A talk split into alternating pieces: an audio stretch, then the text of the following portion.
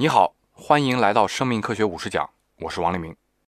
我们人类啊，作为智慧生物，拥有非常发达的视觉系统。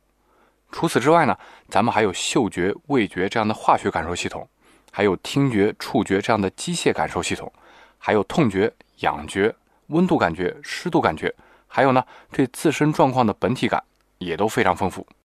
所有这些感觉系统加在一起呢，为咱们人类的生活提供了全方位的指导。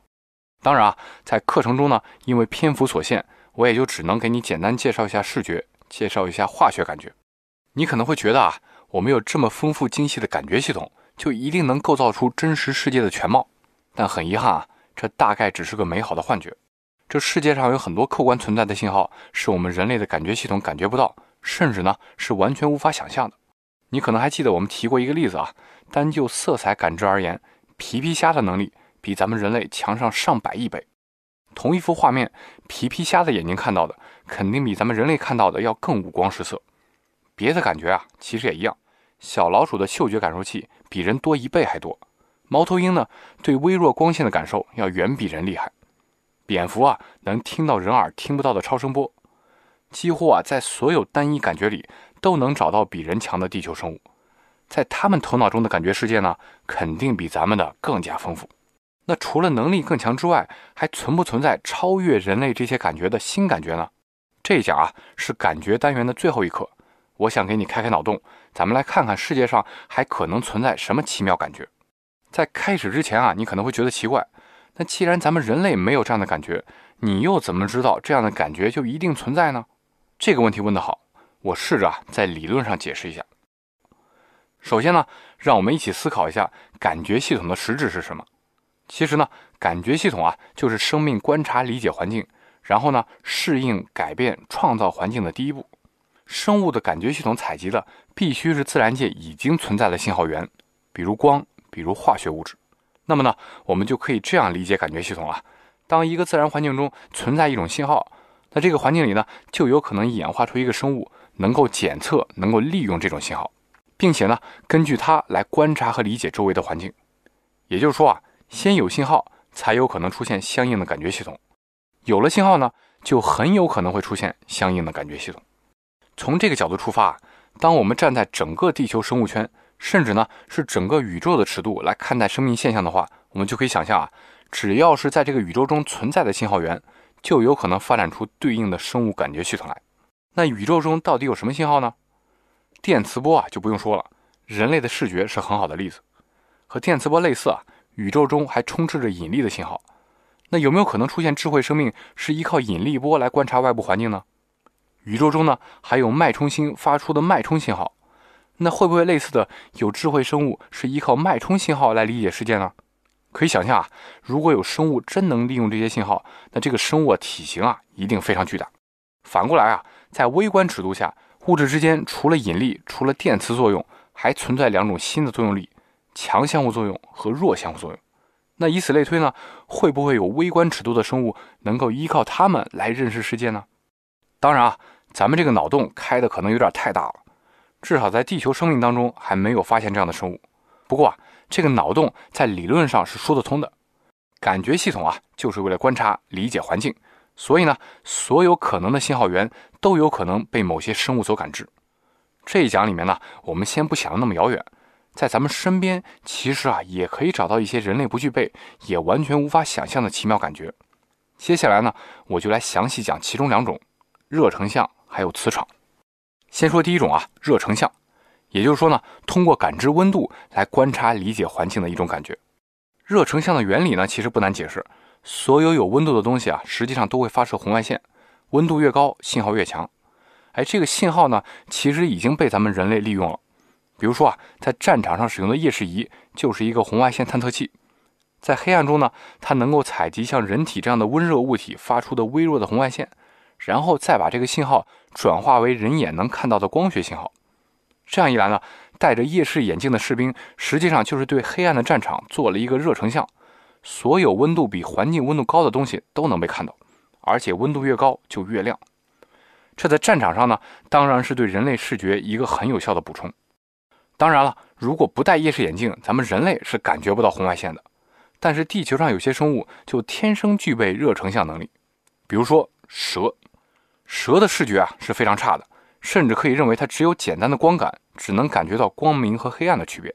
但它捕捉猎物的时候呢，又需要非常高超的能力，准确的咬到或者缠绕到猎物，准确的追踪猎物。这个能力呢，靠的就是蛇非常特别的热成像功能。它的眼睛和鼻孔之间分布着很多热感受器，能够在很远的距离呢检测到动物身上发出的红外线。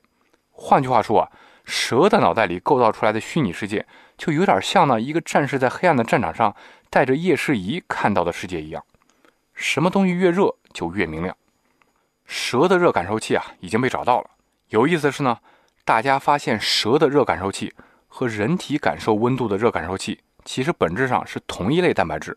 只不过呢，蛇对热的感受更加敏感、更加精确而已。所以你看啊，人体用来感受环境冷暖的感受器，被蛇啊用到了极致，居然发挥出了夜视眼镜的神奇效果。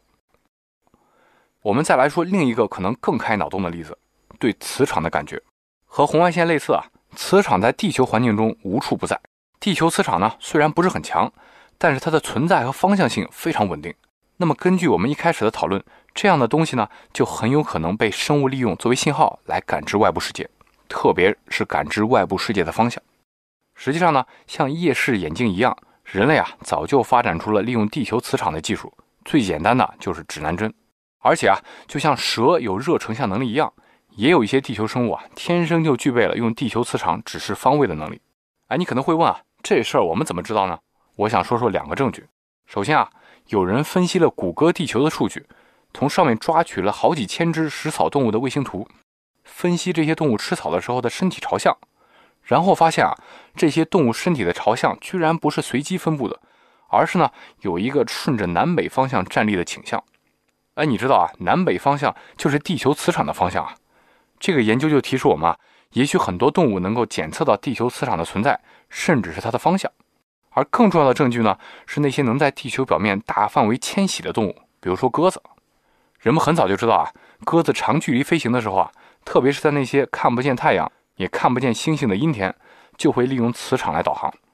而且呢，如果在鸽子脑袋上装上磁铁，扰乱它对地球磁场的感受，鸽子啊就会失去准确导航的能力。那么动物到底是怎么感觉到磁场呢？这个至今啊还是个谜。至少到今天啊，有两个平行的假说难分上下。这一个假说是说啊。动物的神经系统里啊，有可能有一些极其微小、纳米尺度的小磁铁块。这些磁铁呢，会在地球磁场的作用下发生移动。一旦动起来啊，它就能在神经细胞里面产生电信号。而另一个解释呢，是说动物的神经系统里啊，有一些非常特殊的蛋白质，它们本身呢没有磁性，但是一旦有光照在上面，它们表面的电荷分布就会发生一些奇妙的变化，让它们呢能在磁场中发生偏转，然后产生生物电信号。哎，有意思的是啊，这两个假说似乎都有一些证据。比如说啊，在鸽子脑袋里确实发现了微小磁铁。人们也发现啊，如果破坏动物体内某些特殊的蛋白质，磁场导航能力啊就消失了。如果大家对这个问题有兴趣啊，可以参考国内北京大学谢灿老师的研究。谢呢就是感谢的谢，灿就是灿烂的灿。谢灿老师的实验室呢，在几年前发现了鸽子体内的磁蛋白，而且很有意思啊。这个蛋白如果放在试管里，它自己呢就能在磁场的驱动下旋转起来。好了，总结一下啊，这一讲呢，我们开了一个大大的脑洞，我们思考了一下我们人类没有的感觉系统，重点了解了某些动物对于热成像还有磁场的感受。哎，你会不会觉得有点奇妙，但也有点苦涩呢？原来咱们这个世界并不全是咱们看到、听到、触碰到那样，这个世界上有很多客观存在的信号是咱们人类没法想象的。热成像的样子呢，我们还勉强可以通过类比夜视眼镜做一个粗糙的想象，但是怎么感觉磁场这件事呢，就完全在咱们人类的想象范围之外了。那些能够感受磁场的动物，它们每天过的是什么日子呢？而在茫茫的宇宙中，有可能存在多少潜在的信号源，又诞生过多少奇妙的感觉系统呢？其实啊，也因为这个原因，有不少哲学家甚至是科学家，他压根就不相信存在什么真实世界。在同样一个世界里，每一种生物，甚至是每一个个体，他感觉到的所谓真实，可能都是片面的，要加引号的。如果啊，你对地球上甚至是宇宙中可能存在什么其他感觉，有你的想象，有你的思考，也欢迎你啊，在课后留言跟大家分享。说到这里啊，智慧的第一个元素感觉就介绍完了。我帮你整理了这个单元的逻辑和核心内容，放在了这一节的文稿里，建议你啊边看文稿边听。这个单元呢，我们首先讲了为什么感觉很重要，然后我们花了三讲介绍了对人而言最重要的感觉系统——视觉，包括啊光如何进入我们的眼睛，我们的眼睛如何把光转变成电信号，还有啊大脑如何通过这些信号识别图形，以及呢我们是怎么看见颜色的。之后啊，我们还讨论了两种重要的化学感觉：嗅觉和味觉。我们发现呢，它们和视觉相比好像不够智能。最后啊，我们还一起开了开脑洞。讨论了那些人类甚至都无法想象的感觉，比如热成像，比如磁场感觉。下一讲呢，我们将进入智慧的第二个元素——学习。我为你准备了一张知识卡片，附在文稿里。如果你觉得有收获，欢迎你把课程和卡片分享给你的朋友。我们下一讲见。